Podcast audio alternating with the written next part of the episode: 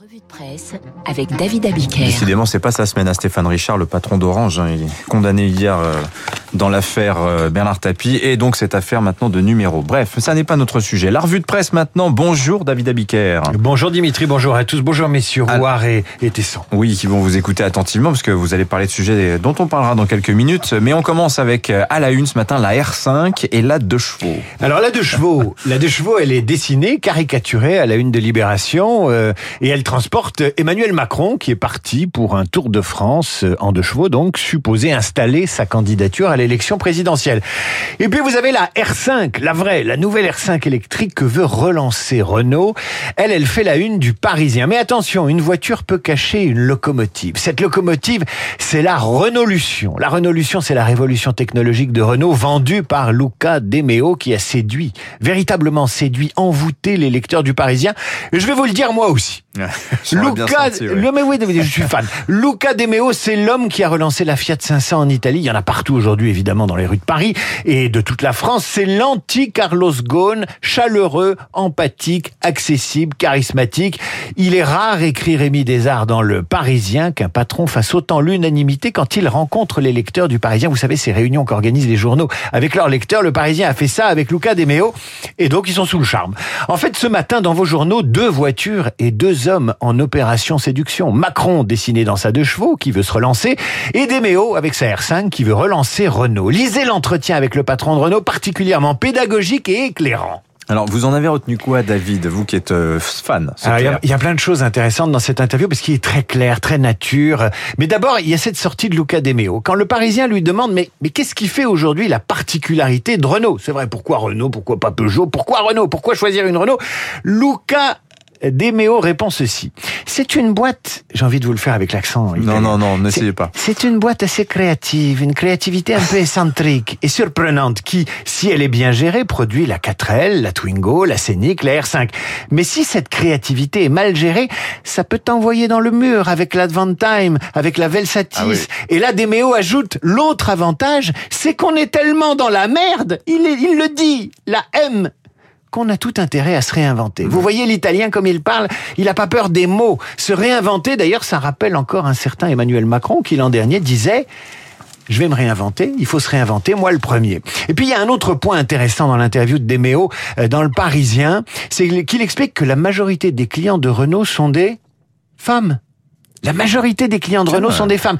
Qu'est-ce que ça veut dire? Ben, Ça veut dire qu'il devrait y avoir un effet miroir sur l'organisation et c'est pas encore le cas. Aujourd'hui, celui qui vous vend des voitures, c'est un mec. C'est lui qui vend les, les bagnoles. C'est un métier de, C'est vrai. c'est un métier d'homme. Quand 50, quand, quand plus de 50% de vos clients sont des femmes, ça veut dire que l'organisation doit se réinventer et plutôt avec des femmes à parité objectif en 2050. Le mythe du vendeur de bagnoles, donc, a vécu. Et puis une dernière chose, Demeo vous explique que le click and collect, c'est parti pour les voitures. On regarde sur Internet, on achète en concession. Autrefois, les clients, ils faisaient 6 à 7 visites en concession avant d'acheter une voiture. Aujourd'hui, c'est une ou deux. Ça aussi, ça va changer la commercialisation des voitures. Bref, Luca Demeo dans le Parisien, moi j'achète tout de suite. Alors, d'Internet, il est encore question dans les journaux. Aujourd'hui commence le procès de ceux qui ont harcelé Mila. On vient d'en parler dans le journal, harcelé sur Internet. Mila, c'est cette adolescente qui a fait une vidéo sur Instagram pour insulter des gens qui l'agressaient et la menaçaient de mort.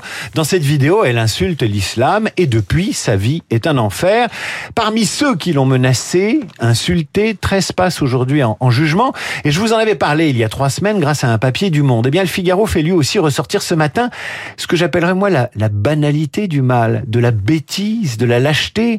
Vous avez un fan de Rimbaud, vous avez une fan de tricot, vous avez une, un étudiant en droit, une étudiante en psychologie, vous avez des cathos, des athées, des musulmans.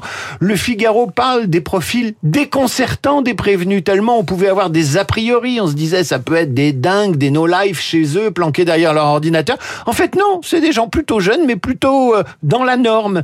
Pour eux, ils n'ont fait que poster un message, ils ont absolument pas le sentiment d'avoir participé à une agression de masse.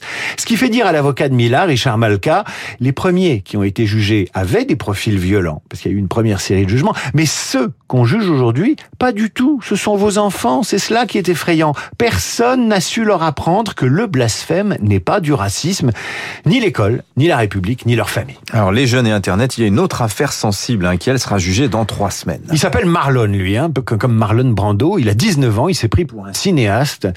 Et avec ses copains, âgés de 17 à 23 ans, il a mis en scène et filmé le 5 décembre dernier dans son quartier, ni plus ni moins qu'une bavure policière, mais avec des faux policiers et des fausses victimes, allée de Langenfeld à Senlis. Une copine a filmé de son appartement la fiction mise en scène en contrebas.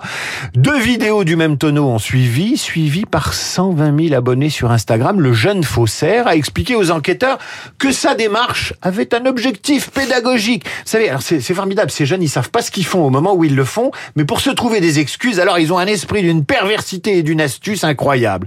Sauf qu'on attend toujours la pédagogie de la vidéo, alors qu'en décembre dernier, je vous le rappelle, on parlait encore de bavures policières dans les journaux, on parlait encore des émeutes qu'elles provoquaient aux États-Unis après la mort de George Floyd, pour le substitut du procureur qui a recu des peines de 3, qui a requis des peines de 3000 euros d'amende avec sursis et des travaux d'intérêt général, cette petite manipulation qui en est une grosse, dans un autre quartier aurait pu provoquer une nuit d'émeutes et de violence.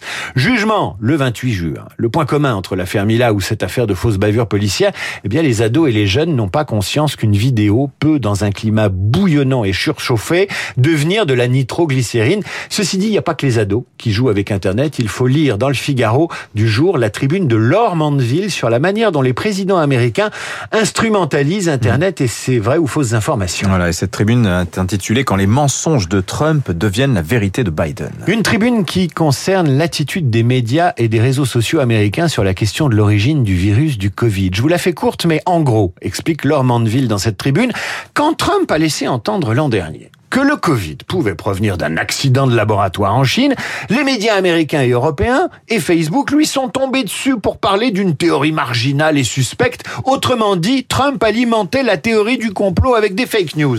Quand Biden, tout récemment, président démocrate nouvellement élu, reprend cette thèse très sérieusement et appelle à une enquête détaillée sur ce thème, la presse et Facebook lui emboîtent le pas. Car Facebook l'an dernier avait été jusqu'à censurer les publications qui émettaient l'hypothèse d'un virus fabriqué en laboratoire parlant de désinformation.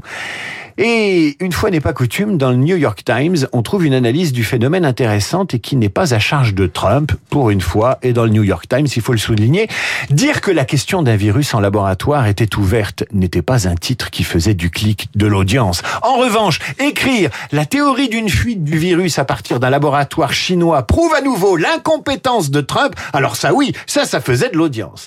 Laure Mandeville explique ainsi que le tort des médias et plateformes américaines a été de s'en remettre aveugle à la communauté scientifique.